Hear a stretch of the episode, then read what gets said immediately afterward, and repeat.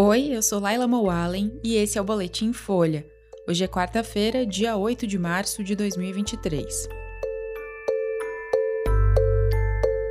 Lula anuncia a Lei de Igualdade Salarial, crédito especial e incentivo à ciência para mulheres. Moraes manda soltar 149 presas por atos golpistas.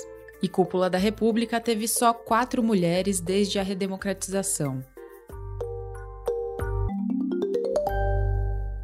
O governo Lula anunciou hoje um pacote de medidas voltadas às mulheres. Uma das iniciativas é um projeto de lei que estabelece remuneração igual para homens e mulheres que exerçam a mesma função. Já existem outras normas sobre o tema, mas na prática elas não são cumpridas. A medida propõe ampliar a multa às empresas que pagam mais para homens. O valor da punição deve ser de 10 vezes o maior salário pago pelo empregador, Outros detalhes do novo texto ainda estão sendo fechados. O governo também anunciou o lançamento de um edital com 50 milhões de reais de investimento com crédito diferenciado para as trabalhadoras rurais. Um dos decretos assinados por Lula prevê um programa de incentivo a meninas e mulheres nas áreas de ciência e tecnologia. O CNPq vai abrir uma chamada pública voltada a ciências exatas, engenharia e computação no valor de 100 milhões de reais. Também foi assinado um decreto que determina a licença maternidade para as integrantes do Bolsa Atleta. O texto, segundo o governo, garante que atletas de alto desempenho recebam normalmente as parcelas do programa até que possam retomar a atividade esportiva depois da gravidez. Lula anunciou ainda um decreto que regulamenta a distribuição gratuita de absorventes pelo SUS. A medida já tinha sido determinada pelo Congresso no ano passado. Durante a cerimônia no Palácio do Planalto, o presidente disse que o impeachment de Dilma Rousseff e a eleição de Jair Bolsonaro foram retrocessos para as mulheres. Lula reconheceu que, apesar do recorde de ministras, com 11 nomeadas entre 37 cargos do primeiro escalão, o número ainda está longe da paridade.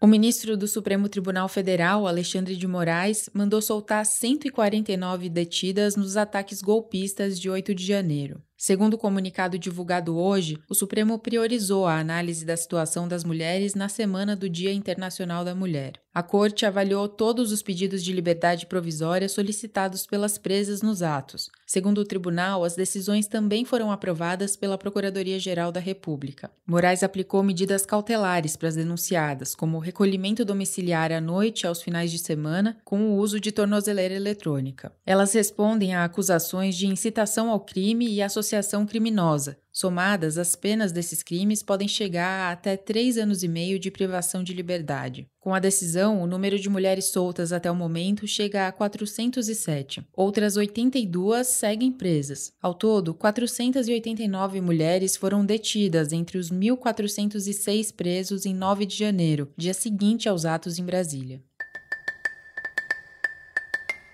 E em quase 40 anos de redemocratização no Brasil, a cúpula da República teve 66 homens e só 4 mulheres. E o país continua até hoje comandado principalmente por homens. Nesse período, sete homens comandaram o executivo, enquanto só Dilma Rousseff exerceu essa função, e acabou destituída do cargo em 2016, depois de sofrer um processo de impeachment. Já o legislativo nunca teve uma mulher como presidente. Na Câmara, 18 homens ocuparam o cargo, enquanto no Senado foram 15. No Judiciário, só três mulheres se tornaram ministras do Supremo Tribunal Federal: Ellen Grace, Carmen Lúcia e Rosa Weber, que é a presidente da corte hoje. 26 homens fizeram parte do tribunal nesse período. Em cargos abaixo da cúpula dos poderes, a subrepresentatividade feminina se mantém. No governo federal, ao mesmo tempo que são 45% da força de trabalho, elas ocupam só 33% dos postos de alto escalão, que incluem diretorias, secretarias e ministérios. Esse número fica ainda menor no caso das pretas e pardas. Elas são só 9% dos cargos de alto escalão. Nesse Dia da Mulher, o podcast Café da Manhã traz uma entrevista com a ministra das Mulheres, Cida Gonçalves. Ouve lá.